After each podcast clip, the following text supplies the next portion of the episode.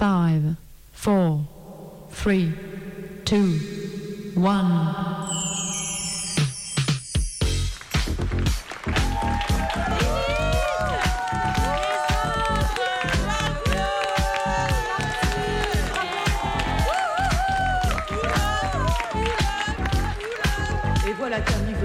De Lilith Martin et les autres sur la piste d'atterrissage. Et oui, mais oui, mais quel moment incroyable Ça fait dix ans qu'elles prennent les ondes hertziennes. Elle nous arrive tout droit de Radio Canu. Toute la galaxie qui ne capte pas le 102.2. Enfin, vous pouvez les écouter sur nos ondes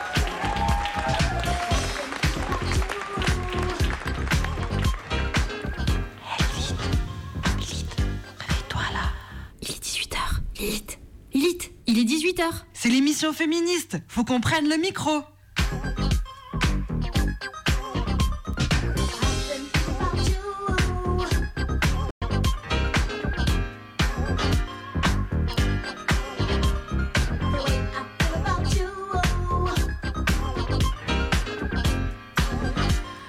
Bonsoir, bonsoir. Et oui, il est 18h sur les ondes de Radio Canu et c'est l'heure de Lilith, Martine et les autres. Ce soir, on a une émission un peu en deux parties. On a eu la chance la semaine dernière et hier euh, d'assister euh, à Lyon dans une librairie et dans un bar à deux rencontres, deux présentations de livres. On est rentré dans deux univers. Ça nous a passionnés, un peu emportés et euh, c'est ce qu'on va vous présenter. En première partie, vous entendrez euh, la rencontre avec Karazina, qui est la co- co-autrice avec Karim Amou euh, du bouquin Fear of a Female Planet. Elle va vous en parler un peu plus, on a eu l'occasion de la rencontrer. Et ensuite, on vous parlera de Barge, enfin, Hello vous parlera de Barge. euh, où la lecture euh, de cet ouvrage s'est tenue à l'Amicale du Futur hier. Barge en trois phrases, c'est trois bouffées délirantes, 10 ans de vie et 30 carnets. Vous le découvrirez un peu plus. Et voilà, du coup, d'un côté, on sera euh, du son punk rock et du féminisme, et de l'autre côté, on sera dans les problématiques autour de la psychiatrie, de comment euh, est-ce qu'on gère ça seul et avec les autres. Bonne écoute sur le 102.2.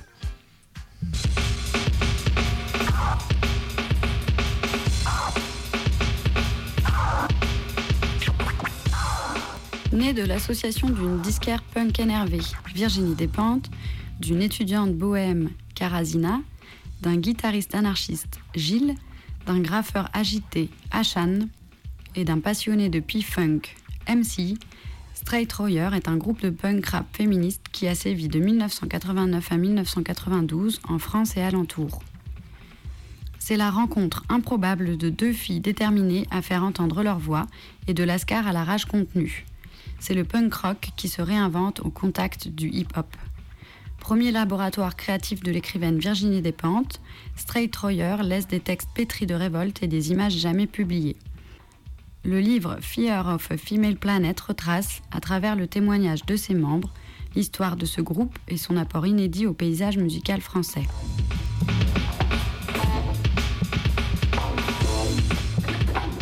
Le samedi 20 novembre 2021, au milieu des livres de la librairie du Bal des Ardents en bas des pentes de la Croix-Rousse, on interroge Karazina, une des membres fondatrices du groupe Les Straight Royers.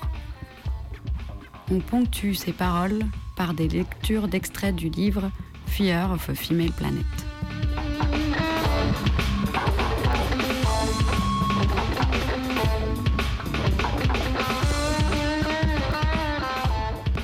Donc, je m'appelle Karazina. J'ai fait dans ma jeunesse un groupe de punk rock euh, où on essayait de rapper parce qu'on avait vu le film 12 heures Racing et qu'on était fan de Public Enemy et qu'on voulait se mettre au rap. On a rencontré des gars qui tenaient un pub hip-hop sur les pentes de la Croix-Rousse qui s'appelait le Cool K.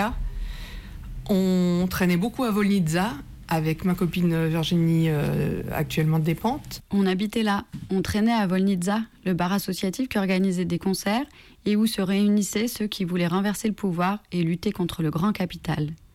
On buvait des coups au boxon ou au public café, ouvert par des potes.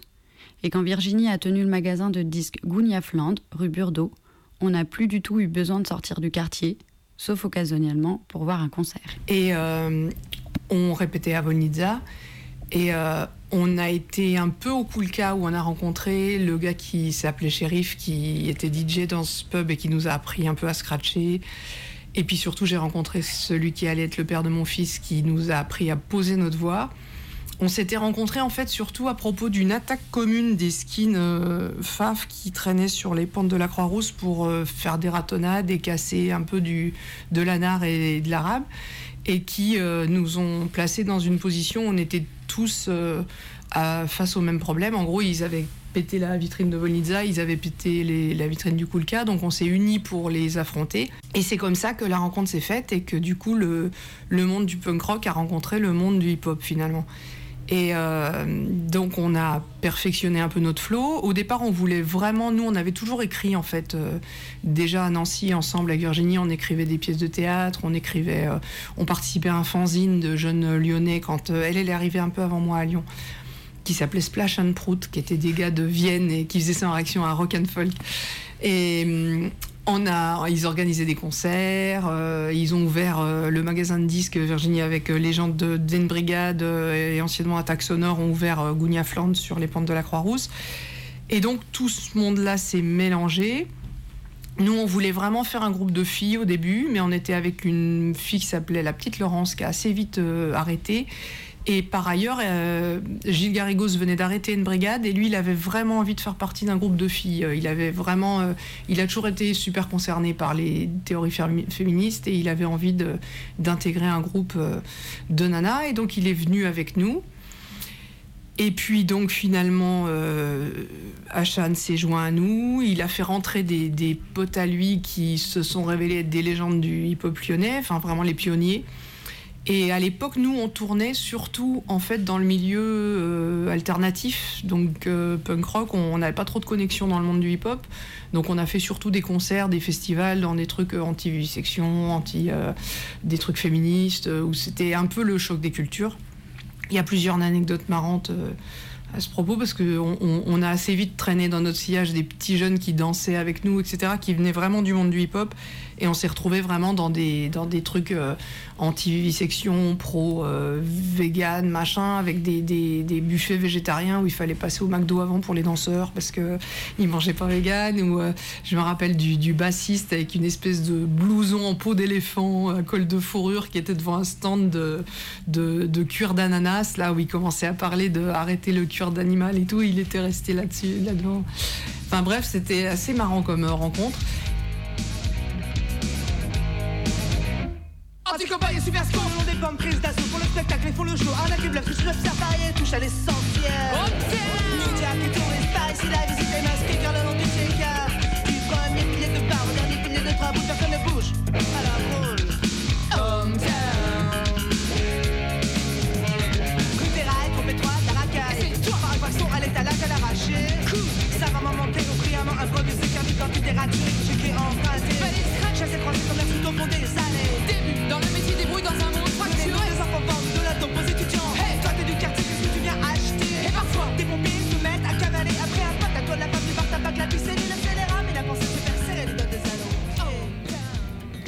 Radio Bellevue était un point de ralliement pour la jeunesse hip-hop de Lyon, mais aussi un carrefour des musiques underground.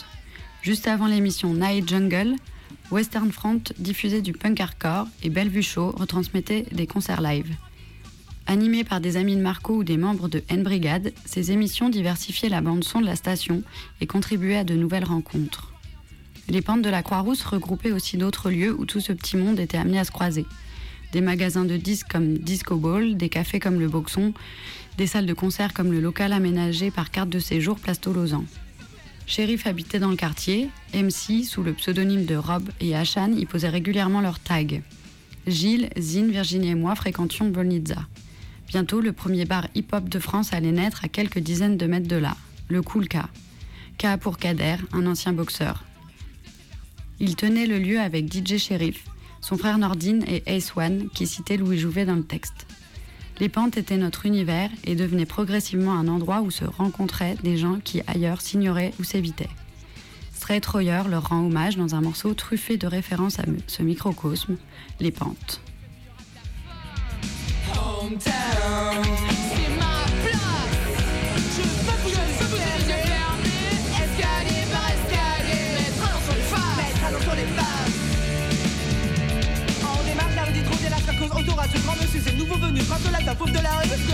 much clout.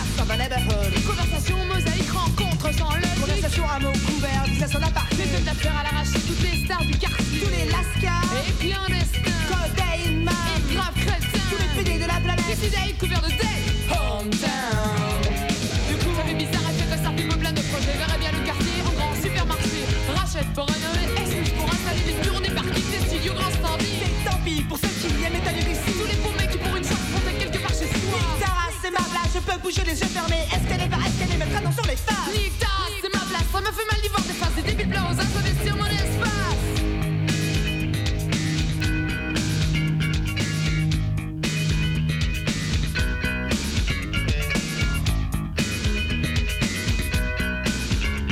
Along the streets, emotional beats, along the sides, emotional drives. Royer, en fait, ça venait de. Virginie, elle développait un temps les, photos à Auchan et elle bossait avec un mec euh, qu'elle trouvait assez fascinant, qui avait toujours des expressions marrantes et il parlait des jeunes qui traînent dans la rue, euh, qui tiennent les murs, quoi, qui traînent dehors, euh, quel que soit le temps, même quand il pleut, en disant qu'ils allaient rouiller, que c'était des rouilleurs. Et on a un peu anglicisé le truc en faisant Royer et on s'est dit carrément Royer et Street Royer. Je, suis plus fier de Fear of a Female Planet, qui était le nom de notre démo, que de Street Royer, qui était le nom du groupe. Mais bon. Fear of a Female Planet, évidemment, c'était en référence à Fear of a Black Planet de Public Enemy. D'aussi loin que je me souvienne, j'ai toujours été une fille, donc féministe. Dès le générique de Do the Right Thing, il y avait cette nana qui était assez virile, qui dansait avec des gunbox et qui avait l'air en colère, une guerrière. Et le morceau Fight the Power, c'était vraiment un uppercut. C'était violent et ça restait dans la tête. Après, je suis allée rechercher la bande-son du film et j'ai découvert Flavor Flav qui faisait le con en pyjama avec son horloge autour du cou. Je me baladais en blouse de ménage sur un short cycliste. Je trouvais marrant de casser les codes vestimentaires. Et pour nous aussi, c'était l'heure de la révolte. Dans les groupes rap de l'époque, l'image des femmes n'était pas terrible. Je me souviens de la femme d'Ice-T en string sur ses disques. Tous les gars à chaîne en or avec des filles à poil autour, ça nous parlait pas des masses. Et ceux qui n'étaient pas craignos, comme Public Enemy, ceux qui véhiculaient une autre attitude et un autre discours, il n'y en avait pas beaucoup. Je pense que je me serais peut-être jamais mise au rap sans eux. Karazina. C'est d'une époque où, effectivement, comme euh, j'espère un peu moins maintenant, mais quand même, le monde du hip-hop comme le monde du punk rock euh, laissait des places secondaires aux filles. Elles étaient dans l'organisation de concerts, elles tenaient le bar, elles, euh, faisaient les fanzines, elles participaient aux fanzines, à l'organisation, mais elles étaient rarement sur le devant de la scène.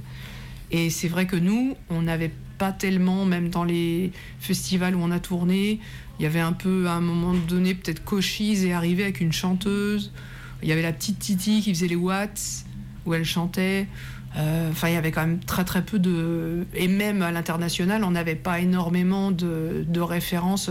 Enfin, c'est justement le monde du hip-hop nous a quand même ouvert une voie à ce niveau-là parce que il n'y avait pas encore Courtney Love et les Hall et tout ça. hein. donc, euh, même dans le punk rock, on n'avait pas tellement d'égérie féminine. Féminine. Et dans le hip-hop, il y avait quand même Queen Latifah, il y avait quand même des nanas qui arrivaient qui, qui en plus, n'étaient pas des bimbos, qui, qui montraient qu'effectivement, on peut être hors norme et, et en imposer, et être sur le devant de la scène et, et, pas avoir besoin des mecs pour faire un truc. Et nous, clairement, on écrivait les paroles, Virginie et moi, ensemble. Euh, on écrivait quelque part euh, déjà un peu sur une mélodie, donc les gars devaient vraiment se caler derrière nous. C'était même pas ils nous livraient une musique et puis on, se posait dessus. On était quand même assez dirigiste quoi. Sur le, les gars étaient très très pragmatiques et très souples. euh. Alors Gilles était encore plus souple parce qu'en plus MC il était beaucoup dans l'improvisation. Des fois il était à la basse, des fois il était au synthé. Gilles, il savait jamais en arrivant au concert s'il serait à la basse au synthé. Des fois, il faisait des cassettes avec des fonds. On- on- Il y a eu un moment où on n'avait plus de DJ, donc il faisait des cassettes avec des samples, des scratchs et tout ça déjà préenregistré. Mais pareil, Gilles, il les découvrait toujours au moment du concert, donc il savait pas où était le break, où était le. C'était, il était très très souple.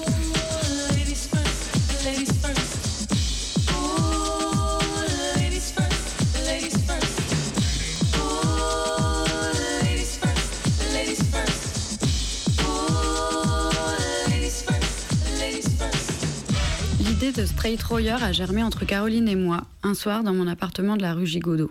Virginie Despentes. Caro venait de s'engueuler avec sa colocataire. Elle avait débarqué chez moi pour y rester un moment, et on a décidé de faire un groupe. Elle m'a dit Si un jour on fait de la scène, je serai la plus heureuse. Je pense que Caro, c'est vraiment une chanteuse. Être sur scène pour elle, c'est le bonheur. Fréquenter Volnitsa, qui était un lieu politique, faisait que pour la première fois, je rediscutais avec des groupes féministes. Ma mère est féministe, mais j'étais sortie de ça. Là, j'en reparlais et j'ai commencé à réaliser que, oui, dans le rock, on était quand même dans une culture de mecs. Tous les directeurs de labels sont des mecs, tous les créateurs de fanzines étaient des mecs et tous les groupes aussi. Il y avait des filles, on collait des affiches, on maquettait des flyers, on accueillait les groupes. Il y avait bien Véro, la contrebassiste des Craps, et Géraldine, la bassiste des Cochise. Il y avait eu aussi Alexa qui chantait dans une brigade. Mais il fallait vraiment chercher des exemples de filles qui ne restent pas dans l'ombre. Je me souviens très bien d'une conversation avec Jo, une fille de Volnitza, et j'ai commencé par lui dire Ça ne pose aucun problème, on s'en fout qu'il n'y ait que des mecs. On n'est pas là pour prendre la lumière et jouer les vedettes, on est là parce que cette scène est géniale. Et à la fin de la conversation, j'avais compris ce qu'elle voulait me dire. Ce n'étaient pas les mecs qui nous empêchaient de faire quoi que ce soit, mais on reproduisait le même schéma que dans le mainstream, spontanément. Et le fait de ne pas réfléchir à ce schéma et de considérer que c'était un problème secondaire, alors qu'on pouvait se prendre la tête trois heures pour savoir à combien mettre la bière pour que ce soit militant, disait quelque chose sur nos fonctionnements. Ça disait que dans cette scène très politique, on acceptait l'idée que le féminisme soit une préoccupation de troisième zone, quelque chose dont on s'occuperait après, plus tard, voire dans une autre vie. Et à partir de là, je me suis rendu compte que je m'étais toujours arrangée pour ne pas poser de problème dans les groupes de mecs. Pourquoi on ne prenait jamais une guitare, une batterie? Qu'est-ce qui nous en empêchait? À partir de cette réflexion, je m'en suis fait d'autres, parce qu'il y a des choses que je savais déjà. Par exemple, tu travailles dans un magasin de disques avec un garçon derrière le comptoir, les clients s'adressent toujours à lui. Même si le mec n'y connaît rien et qu'il est juste passé rouler un pétard et qu'il doit te demander à chaque fois parce que c'est ton magasin. Il y en a qui s'habituent, mais il y en a d'autres que ça dérange vraiment d'avoir affaire à une fille j'ai commencé à me rendre compte qu'on excusait cette attitude, le fait que ça puisse déranger de parler à une fille. Comme si je devais m'excuser d'être là et de leur imposer ça. Ces conversations m'ont amené à réfléchir à pas mal de trucs. Je n'étais pas dans des assauts féministes, mais je suis rentrée à Stop Viol, où je n'ai pas foutu grand-chose, parce que quand même j'avais du mal à l'époque à me retrouver qu'avec des filles, mais les quelques réunions que j'ai faites avec elles ont complètement changé ma vie. C'est là que j'ai réalisé que j'avais été violée et que j'avais toujours fait comme si c'était un point de détail que je n'utilisais même pas le mot viol et que la plupart des victimes faisaient comme moi. C'est là que j'ai réalisé que j'avais besoin de discours féministes. Et c'est là que j'ai lu Angela Davis. Et son livre Femmes, race et classe m'a fait comprendre que le féminisme n'était pas un truc qui appartenait à la génération de ma mère et avec lequel j'en avais terminé. C'était mon affaire à moi aussi.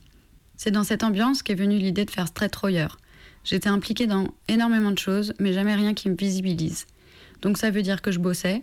À l'époque, on était vraiment enthousiastes. On bossait une bonne cinquantaine d'heures par semaine en considérant toujours normal de rester dans l'ombre.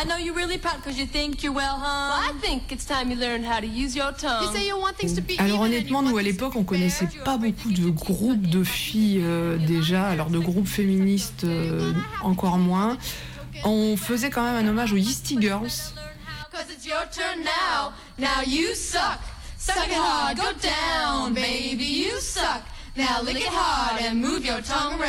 Qui est un groupe euh, qui n'a pas marqué non plus l'histoire de la musique, mais Karim Amou a retrouvé le 45 tours, Overreaction, avec un tampon sur la couverture et euh, un morceau qui s'appelait un 45 tours euh, qui s'appelait You Suck, qui est vraiment bien.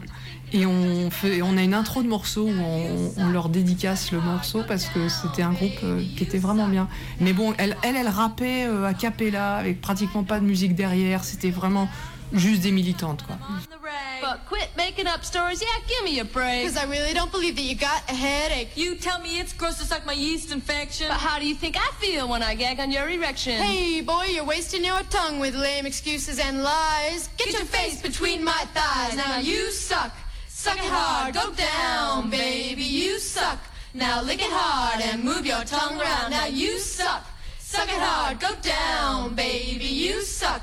Now lick it hard and move your tongue around. Now you suck. Et on avait quand même aussi. Euh, moi, je sais que j'avais traduit la couverture d'un disque qui disait en gros les femmes composent plus de la moitié de la population, elles réalisent deux tiers des travaux de la planète, ne gagnent que un centième des revenus mondiaux et ne possèdent qu'un centième des biens mondiaux. Et euh, ça, c'était la traduction de la couverture d'un 45 tours, mais qui devait être une compilation de groupes féministes. Euh, c'était des groupes punk, là, c'était pas du rap. Et euh, après, c'est vrai que, oui, on avait bien conscience de faire un groupe féministe, ça a toujours été je pense que justement, enfin, déjà dans le groupe qu'on faisait à Nancy, où au début on essayait de faire de la musique nous-mêmes, alors moi j'ai un sens de, du rythme catastrophique, j'étais à la batterie et je suivais la ligne de chant, c'était une horreur. Virginie, elle était à la basse, où elle a joué de la guitare aussi un moment. Enfin, on n'a quand même jamais été vraiment doué en musique. Mais euh, le but pour nous, c'était de porter un message, c'était pas de faire un truc qui soit musicalement euh, pointu. Euh, et, c'était. Après, c'est un petit peu dommage à posteriori, justement, parce qu'on a des textes fleuves. Là, j'ai enregistré sur un, fond musical un peu smoothie, comme ça, qu'a fait un copain qui fait de la musique maintenant. J'ai remis le texte de Wiratoire, mais tranquillement. Le morceau dure 8 minutes. Mais euh, là, on comprend les paroles. C'est vrai que j'avoue que je pense qu'on comprenait pas trop les paroles et que c'est dommage parce que je pense qu'on avait quatre morceaux en un. Quoi. On a des morceaux hyper denses avec des textes scandés où on parle en même temps toutes les deux, où il y a la grosse guitare en plus et les scratchs par-dessus. Et c'est dommage parce que vraiment, je trouve que les textes étaient bien, qui restent bien, qui restent malheureusement d'actualité. Et que du coup, ils sont un peu passés euh, à côté de la cible. Sur les voies de l'égalité, beaucoup de chemins parcourus. C'est que nos mères ont su imposer leur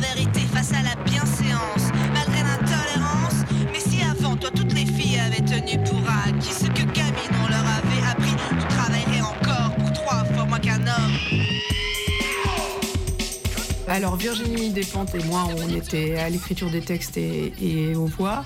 Euh, Gilles à la guitare. On a eu euh, dans un premier temps MC à la basse ou au synthé. On a eu un premier DJ qui s'appelait Roxy, qui était un pote de, MC. On a eu ensuite, à un moment, on a eu un batteur aussi, euh, Karim euh, Sentou, qui était en fait tout ce monde-là. Ces, gars, c'est du collectif des TWA, qui, étaient des graffeurs euh, à la base, mais même s'il a une culture musicale phénoménale et, c'est vraiment un des pionniers du hip-hop à Lyon avec Sheriff et, et, les MCM 90 à l'époque. Et eux, donc, ils étaient là, mais enfin, la, batterie, par exemple, ça n'a pas tenu longtemps. Assez rapidement, on a eu une boîte à rythme.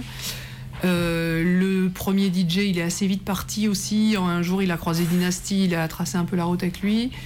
Euh, donc on a eu Hachan qui est venu au platine à sa place, qui lui pour le coup a, tout de suite pris le truc du... Il, scratchait avec des disques des berus, avec des trucs euh, qui venaient de l'alternatif. Et euh, musicalement, du coup, bah, ça donne un truc quand même un peu punk rock avec des guitares saturées, des scratchs énervés euh, de trucs de l'alternatif, et quand même un, beat euh, de rap et, des textes rappés, puisque vous prenez même des cours de chant, et la prof, elle nous a dit Je comprends pas pourquoi vous prenez des cours de chant, vous, vous chantez pas. On était un peu déçus, parce qu'on avait des fois des envolées lyriques dans les refrains. Et. Et voilà, donc après c'était assez, euh, c'est une formation qui a quand même beaucoup évolué parce qu'on a eu aussi bah, les danseurs qui étaient avec nous sur les tournées, euh, qui des fois faisaient les chœurs. On a eu euh, donc MC qui est parti au bout d'un moment et qui a été remplacé par Juan, qui était un, gars qui, lui avait une guitare moins funk, plus plus orientale, j'ai envie de dire. Enfin là, ça commençait vraiment à faire groupe de fusion pour le coup.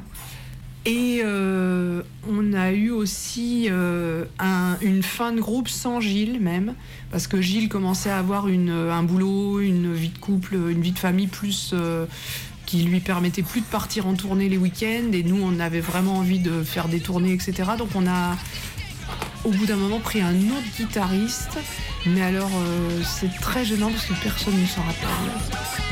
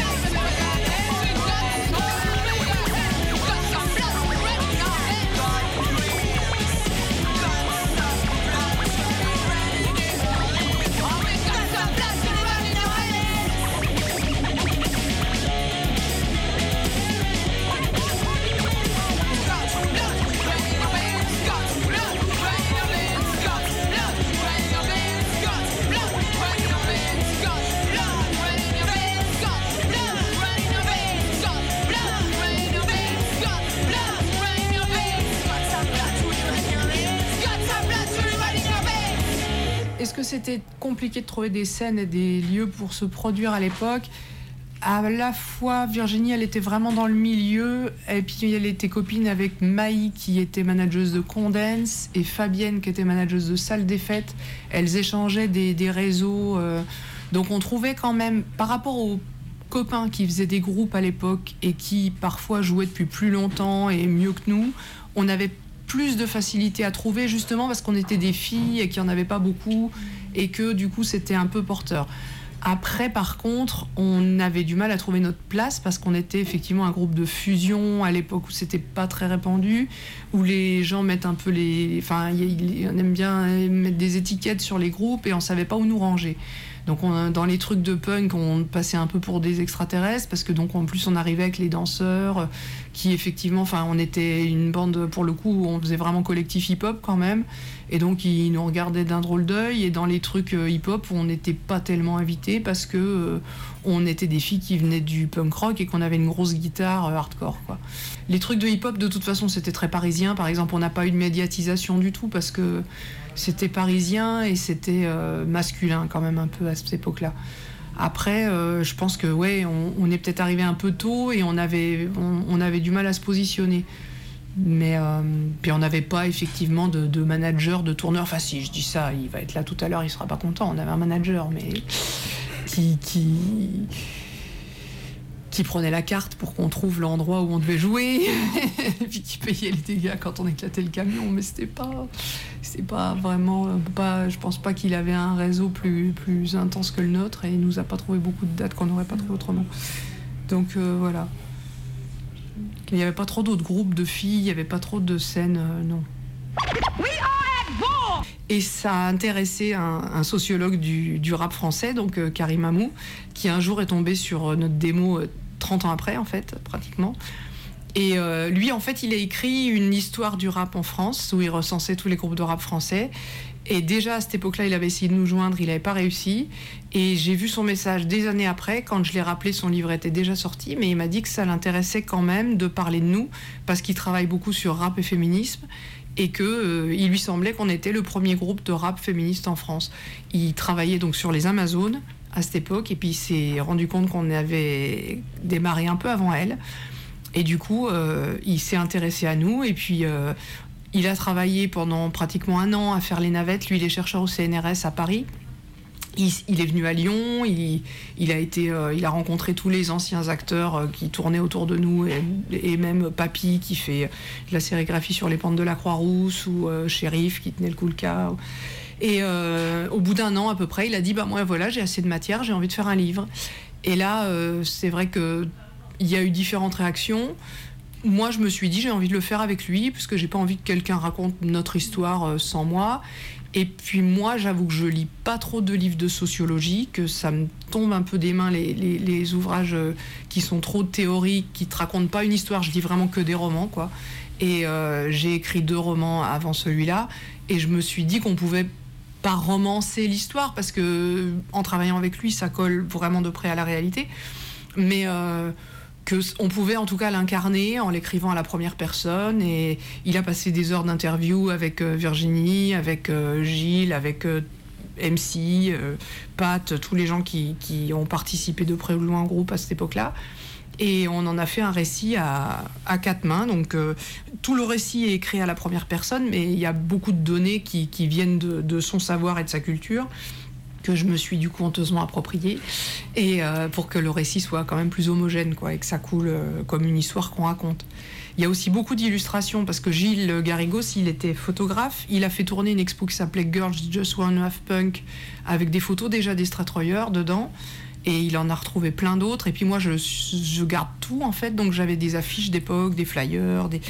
Et Nada, c'est vraiment des éditeurs hyper euh, perfectionnistes qui travaillent avec un correcteur exceptionnel et un graphiste exceptionnel. Et vraiment, ils ont réussi à rendre hommage à des, photos qui étaient faites avec des jetables euh, qui étaient même pas en bon état. Ils ont réussi à faire qu'elles rendent bien. Et puis, euh, leur correcteur a fait aussi un travail. euh, Si jamais on avait laissé passer une coquille sur euh, des paroles de morceaux d'un groupe ou qu'on parlait d'un album de Crass en disant tel morceau, ils nous reprenaient attention, tel morceau, c'est sur le deuxième album de Crass, pas sur le premier. Non, ils ont vraiment fait tous du bon boulot et à l'arrivée, du coup, on a vraiment un très beau livre et qui, à mon avis, n'a aucune coquille.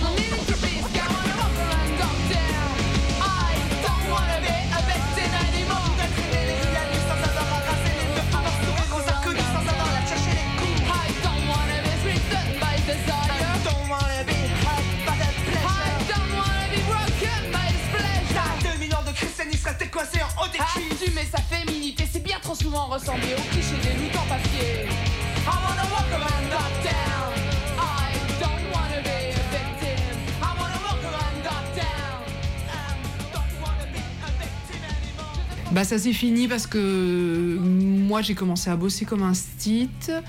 Euh, celui qui allait devenir le père de mon fils a commencé à basculer un peu. Il n'était pas très équilibré, ça a commencé à être un peu violent.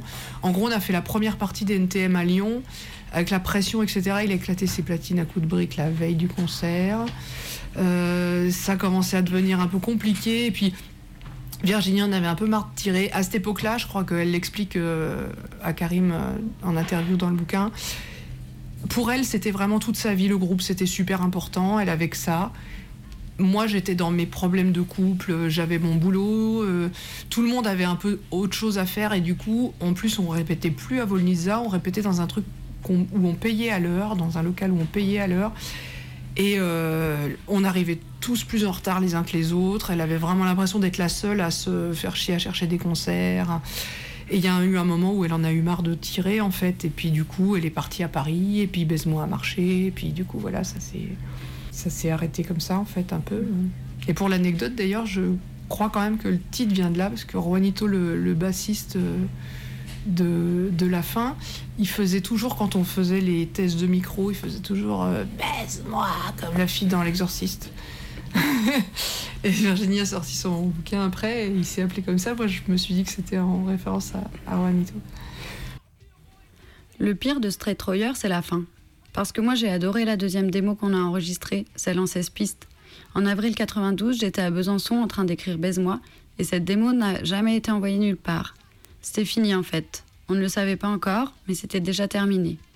Et de tout le groupe, je pense que j'étais celle pour qui c'était le plus important parce que contrairement aux autres, j'avais vraiment que ça, à part des potes. Le truc bien dans ma vie, c'était ça. Et je pense que j'ai été plus déstabilisée que les autres quand j'ai senti qu'on n'était plus d'accord. À aucun niveau. Et en plus, comme une contradiction étrange à ce moment-là, on a eu vachement d'opportunités de jouer parce qu'on faisait un mix hip-hop, rock, on était militants, on était deux filles. Il y avait même des labels qui commençaient à vouloir écouter ce qu'on faisait. On a vécu des trucs, mais j'ai eu l'impression qu'avant que ça devienne une aventure importante, on n'y arrivait plus. On s'est arrêté juste quand ça pouvait commencer. Virginie Despentes.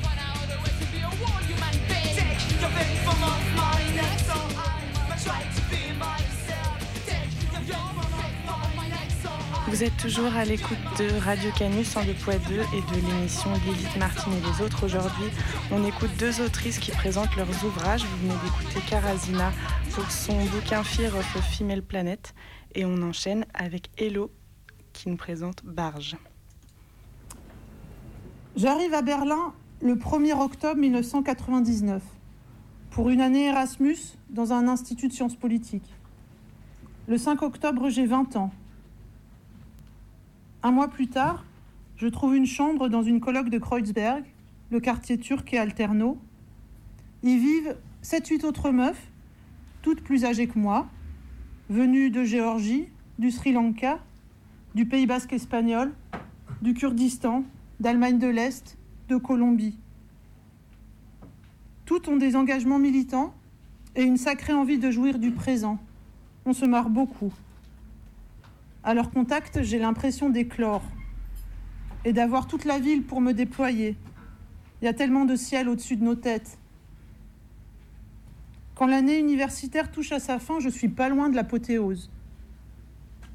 Au petit matin du 6 août 2000, en sortant d'une nuit de teuf au trésor, les potes m'appellent pour venir sniffer un truc offert par un gars. Hop, la poudre passe du muret à ma narine. Assez vite, je rentre chez moi, prends de quoi écrire et monte sur le toit de l'immeuble avec la tour de l'Alexanderplatz qui veille sur nous et l'horizon. Ambiance électrique, extatique. Non, franchement, là, ça commence à faire trop de hasard, trop de flash, de smile, de discussion. Donc il faut faire un truc très très bien, mais accessible, c'est trop magnifique, j'ai pas dit, écrit, photographié, un centième. Ouais, très vite et magique l'organisation. Ouais, pouvoir magique. Hello, si tu veux être crédible, tu remplis pas cette page après. Ouais, cool, moins de travail. Non, stop, impossible. Un messie qui commence par un trip, trouver un autre mot, un être humain, parce que quand même, ce bordel ce soir, plus que jamais. Non, pas faire trop artistique dans l'écriture. Je finis les phrases trois quarts d'heure après. Norma. Putain, mais je vais pas devenir un messie littéraire. Je vous en prie, mes anges, qui lisez ces pages. Pas à finir tout de suite. Merde, je. Réincarnation du Messie. En 2000, je lui crache dessus. Trop d'elle, cette page et cette révélation. Je vais finir les hommages. Même pas tous, je crois, ça prendra trop de temps. Il va falloir traduire. Attention, je suis. J'ai des résumés à faire, putain. Merci à Berlin. Dans ton zoo, tout semble si simple. À chacun de traduire pour les autres. À vous de faire le boulot. La girache. La première voix que j'entends, elle m'appelle Ja. Berlin, 14 août 2000. Héloïse, c'est une chance inouïe que t'as là. Berlin, capitale de l'humanité. Merde, vers quoi je tourne mon amour maintenant? Je vois que vous en êtes plein. J'arrête d'émettre des signes. Promis. J'ai quitté la ville de toute façon. À vous de jouer. Dimanche d'octobre, gare de Heidelberg. Bilan à mi-parcours. Suis-je dans l'erreur? Dans quelle mesure? Pourquoi tous les gens veulent-ils que je fusille du regard Faudrait que je roule des pètes dans toutes les gares et que je m'arrête pas de marcher. Mais les limites physiques et psychiques de, mon corps me sont propres. Et sorry, je suis fatiguée. Je sais que Sister and Brother partout y a, mais je peux pas être en action permanente. Les happenings, oui, j'aime. Et sincèrement, vous faites ça très bien.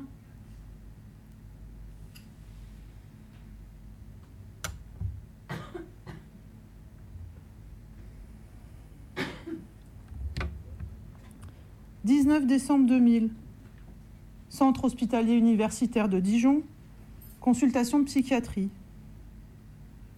Jeune fille de 21 ans, venue aux urgences, accompagnée par son père après une fugue. Contact difficile, regard fixe, défaut d'hygiène. Dit être hospitalisée pour faire une pause.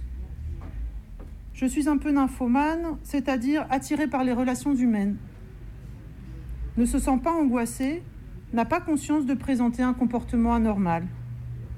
À la fin de l'entretien, le contact est un peu meilleur. Elle me dit entendre des voix qui lui parlent, des mots d'amour ou des injures. Cela a débuté cet été.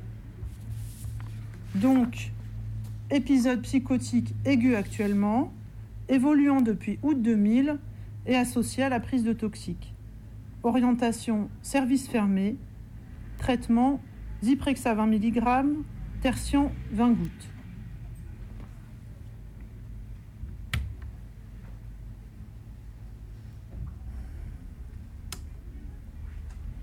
Le Zyprexa, il m'a bourré du coton dans le cerveau et de la mollesse dans le corps.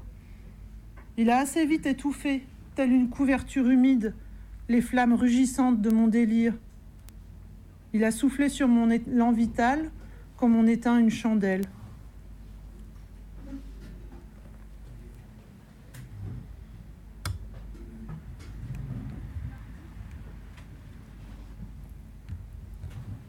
« 11 janvier 2001, centre hospitalier spécialisé de Dijon, le psychiatre. Poursuite de l'amélioration de l'état clinique de cette patiente ces deux dernières semaines.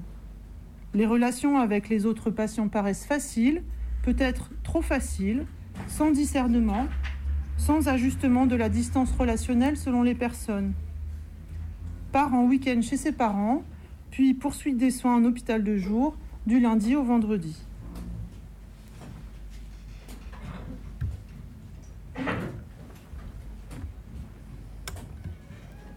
Seule la présence des autres patients rend cet espace-temps distendu, vivant et supportable. La meuf qui passe la journée à marcher en se tenant la rampe, les yeux au plafond. Celle qui crame sa clope jusqu'au filtre, en tirant dessus comme une paille. Celle dont je couvre la fugue. Celui qui plie méthodiquement son kéfier jusqu'à faire apparaître un, un, drapeau britannique. Celui à qui je roule une pelle cinq minutes après son arrivée. Celui à qui je fais des petits pious appliqués qui dessinent au feutre des, des icônes magnifiques de piété enfantine. Celui que je retrouve tous les midis au fumoir, pour des embrassades là encore. Un Algérien de 75 ans, dont je déforme les phrases, pour me persuader qu'il est en contact avec des gens du squat des tanneries et qu'il va me mener à eux. Un jour, il m'attire dans sa chambre et je suis surprise par sa force. Quand l'air, il essaye de me coincer entre le mur et son lit. Par la suite, je chercherai surtout à l'éviter.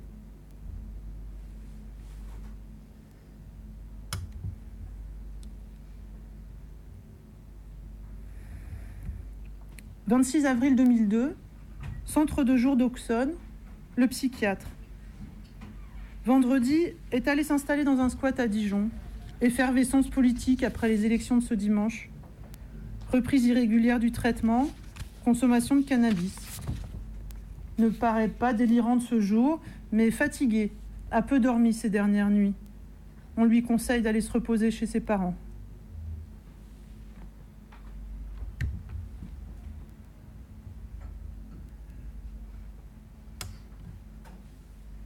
2002, c'est l'année des manifs contre Le Pen au deuxième tour. Dijon qui grouille, des assemblées sur les places publiques.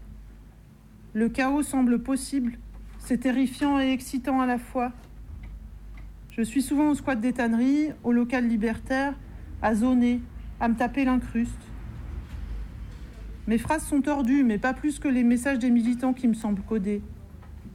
Je crains les trahir en les regardant en face. Les flics pourraient, via mes yeux caméra, photographier leurs iris et les ficher. Lors d'une manif de nuit sur les grands boulevards, ma tête est envahie par des injures racistes.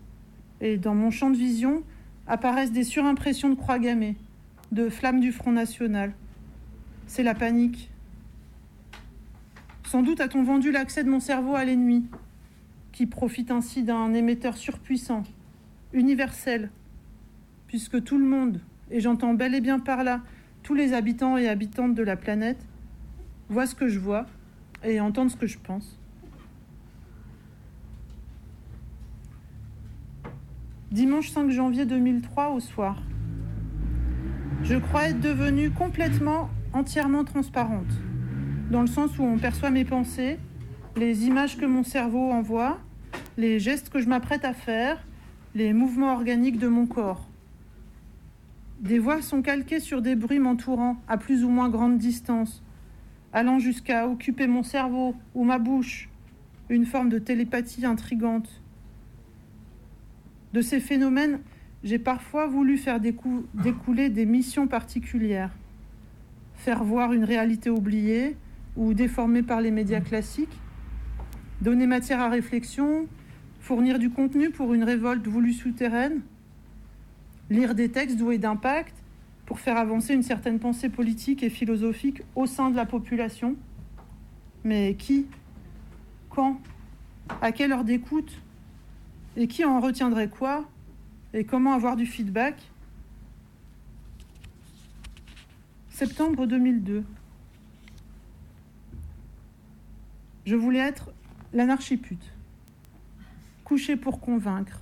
Attentat d'amour libre les laisser entrer dans mon antre messianique, les aimer tous et toutes leur faire l'amour, atteindre d'autres sphères, participer à la propagation de l'amour universel ou devenir pute et verser les bénéfices à la cause de l'anarchie, aux divers mouvements, etc.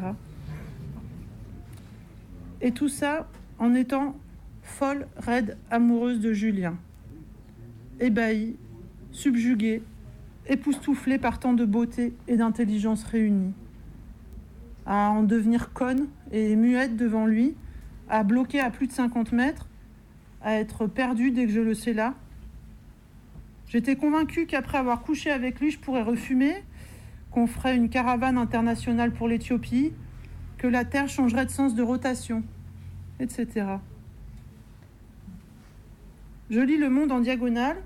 Des voix co amènent à Julien peut devenir un porte-parole international plus cohérent et plus efficace en faveur d'une évolution positive. Pour ce faire, il est indispensable que l'Union mette de l'ordre dans ses propres affaires. Il m'est d'autant plus nécessaire que tout dans ma vie fait signe, dans l'infiniment grand, dans le ridiculement petit, et que bien souvent je m'y perds. Dans les restes d'une assiette, je vois des personnages, les fils d'un tapis forment des lettres. Les nuages me dessinent des destins au ralenti. Un rayon de soleil vient se poser sur une tête d'affiche. Les paroles d'une chanson s'adressent subitement à moi. Chanson sur France Culture. No, I don't want to fall in love with you. Et voix du gars qui dit Julien espère que pour une fois il comprend. Les unes des grands titres nationaux font souvent écho à mes pérégrinations il y a toujours du suspense quand je rentre chez un marchand de journaux. Au cinéma, le film se tourne en direct, en fonction de ma place dans la salle, pour une interaction parfaite. Les lèvres des acteurs et actrices que je m'applique à lire évoquent des situations autrement plus politiques et révolutionnaires que ce que prétendent les dialogues. Le plus fort, le plus grandiose, c'est quand j'arrive dans une ville et que je capte à une infinité de détails qu'elle s'est préparée pour ma venue. Le titre des pièces jouées dans ces théâtres, les couleurs de ces parterres de fleurs, les codes des plaques d'immatriculation, les piétons m'indiquant par des signes discrets quelle scène impromptue filmée pour la lutte. J'essaye de bien faire, d'être à la hauteur, tellement de gens s'impliquent et jouent le jeu. En août 2002, je suis persuadée qu'il faut que je me trouve au Sainte-Marie de la Mer le 15 pour rendre hommage à la Vierge. Malheureusement, le jour J me voit encore à Saint-Étienne, dans le lit d'une marine. Et justement, ce jour-là, il y a dans l'IB un encart rose sur Marine Le Pen. Je prends ça comme un affront. Je la suis ainsi que ses potes à une fête d'anniversaire à la campagne. En plein milieu du repas, je m'éclipse. Impossible de rester là plus longtemps. Je me balade dans le village, sonne à un couvent pour dire à la bonne sœur qui m'ouvre que le sang du Christ coule en moi, que je dois rentrer dans les ordres. Ah, désolé, c'est pas comme ça que ça se passe. Elle me répond en fermant le portail. Je poursuis ma route et tombe sur un trio de meufs qui traînent en jogging et pyjama autour d'une bagnole. Elles m'interpellent, voient d'un mauvais œil mon projet d'aventure quand je leur explique, finissent par me demander si elles peuvent appeler quelqu'un pour moi. Je ne connais pas d'autre numéro par cœur que celui de mes parents, que je leur donne un peu penaude. Je décolle sans demander mon reste, pour me faire accoster un quart d'heure plus tard par un véhicule de la gendarmerie. On m'amène au poste, où je patiente jusqu'à l'arrivée de ma mère. Je refuse son accolade et passe le trajet retour à bloquer sur les reflets verdâtres de l'autoradio dans la vitre, que je perçois comme le tableau de bord d'une fusée qui peinerait à décoller.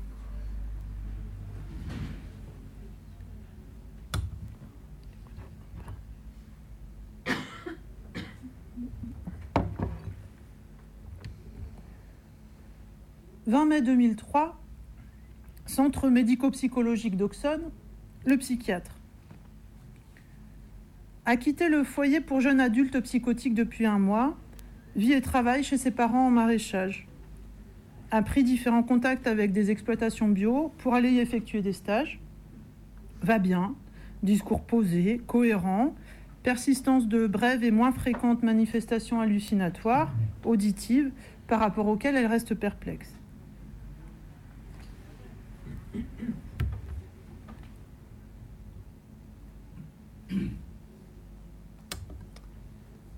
Écolonie, samedi 21 juin 2003. Journée travaillée, taille des tomates, récolte des dorifores dans un bocal. Je m'interroge sur ce génocide quand les voix me foutent la paix. Une notamment. Oh oui, débute-moi, alors que je marchais, chaque pied posé sur une butte de patates. Une voix plaquée sur le son sourd d'un avion. Nous vivons dans le même monde, petite Héloïse. Je soupire parfois d'entendre ces gens qui n'ont rien à dire s'accaparer mon ouïe. Juillet 2003. Je copie voix et réflexion. Une voix fait Note pas tout ça, faut aller vite. Puis Waouh, c'est beau des doigts. J'adore la couleur. Voix. Celle qui se prend pour yeux, elle m'énerve.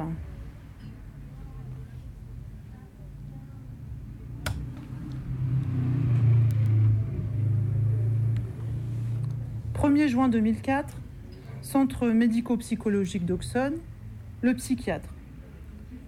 Amorce d'une nouvelle décompensation sur un registre hypomaniaque avec tachypsychie, logorée, jeu de mots plus abondant, trouble du sommeil. N'a pris son traitement que de façon irrégulière ces dernières semaines.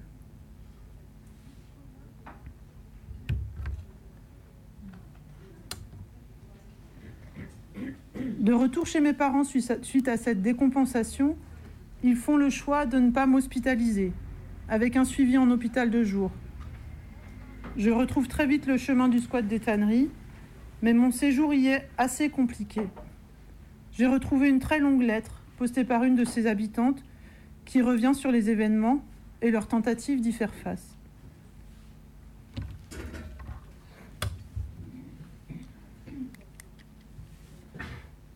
Les discussions avec toi étaient super dures.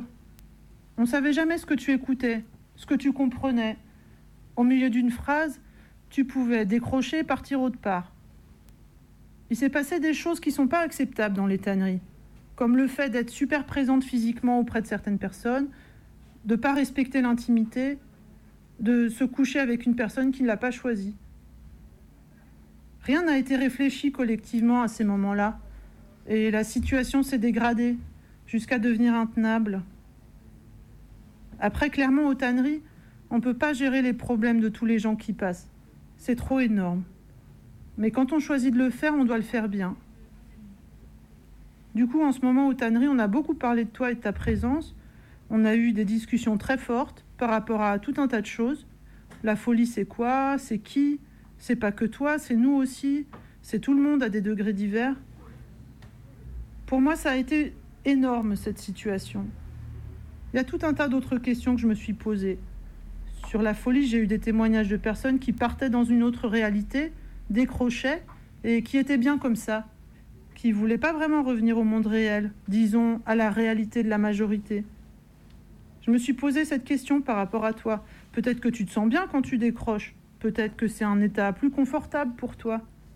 De quel droit pourrais-je alors te forcer à revenir à une réalité plus proche de la mienne De quel droit pourrais-je penser que ce que je vis dans ma tête, c'est mieux que ce que toi tu vis Et de là te forcer à changer?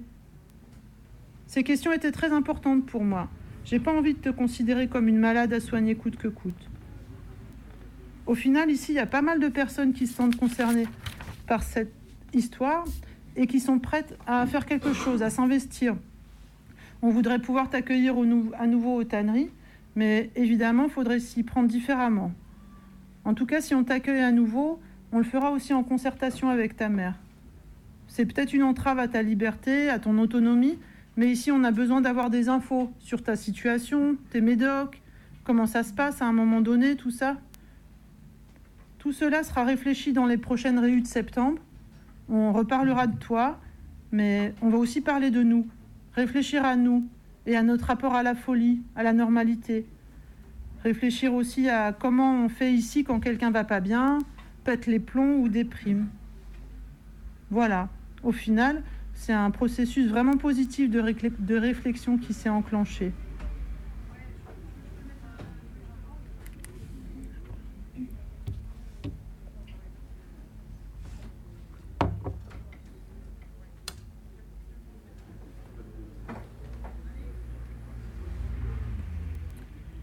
Mail du dimanche 27 juin 2004, 1h49. De hello.kao.laposte.net à tannery.free.fr. Objet Zugupt, c'est-il toujours c'est vous, Telmi.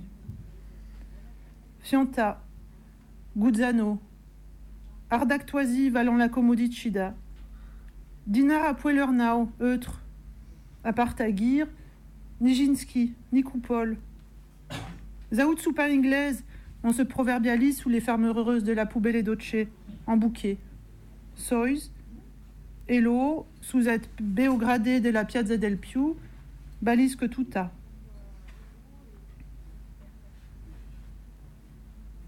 Est-ce que le monde a les mots pour dire l'avenir? Question d'intempérie. J'invente une langue que je ne parle pas.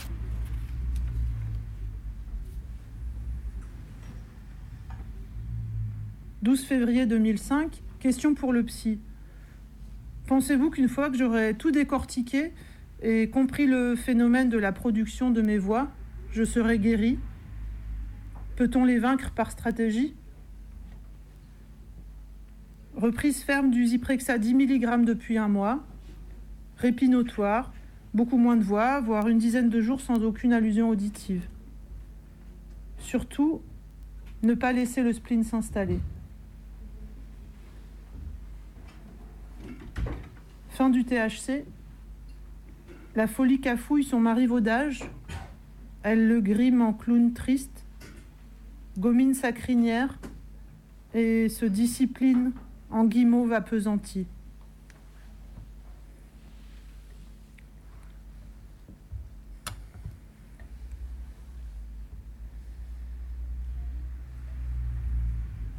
CMP Doxon, le psychiatre, va bien, contact et discours tout à fait adaptés et sans note ludique.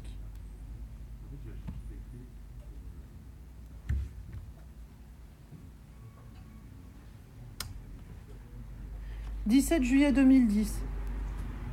Ne serait-ce pas plaisir exquis que de se dégager de la problématique du miracle pour atteindre enfin le stade de l'émerveillement, sans contrainte, car sans attente, sans souci de bien faire et de satisfaire, sans recherche de la pertinence et de l'efficacité, sans auditoire supposé, humain ou divin.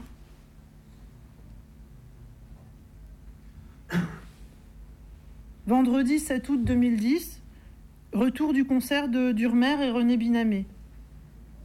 Ça fait longtemps que j'avais pas eu cette impression d'être une gourdasse. Je connaissais personne, alors j'ai cherché dans le village où voir le ciel étoilé mais il y avait des lampadaires partout.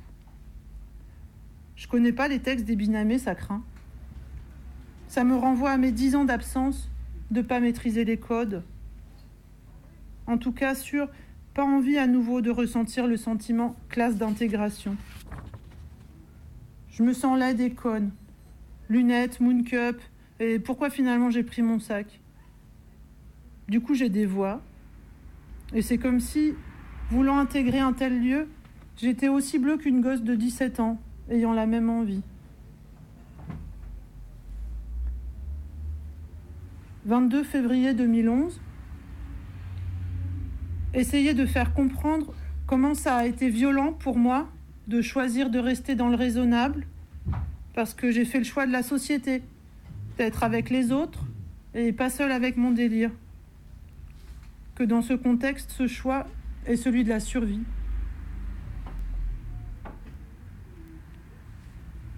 En 2010, à Toulouse, je fais la rencontre de deux personnes avec qui pousser un peu plus loin politiquement les papotes autour de la psy.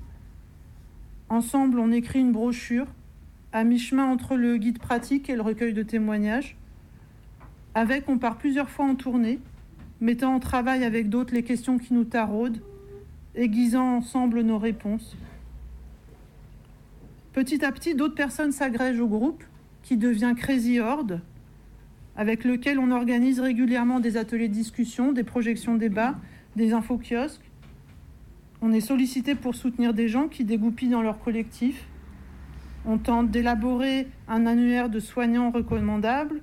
On s'associe à un collectif de santé communautaire transpédéguy de meufs pour creuser ces questions. En 2013, on découvre le théâtre de l'opprimé. Et c'est l'occasion, encore une fois, de se raconter nos histoires, nos chagrins, nos révoltes, et d'aller les partager avec des inconnus.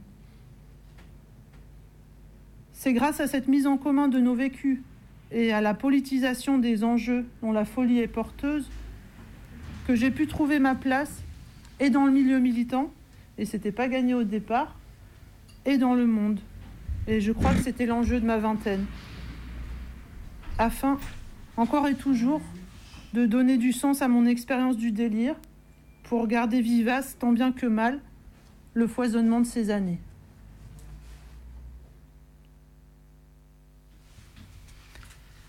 Et donc voilà, vous avez écouté euh, la rencontre à laquelle on a eu la chance d'assister hier, qui s'est suivie par euh, des débats passionnants. Et pour vous dire que si vous voulez euh, plus suivre ce projet, vous pouvez aller sur Internet.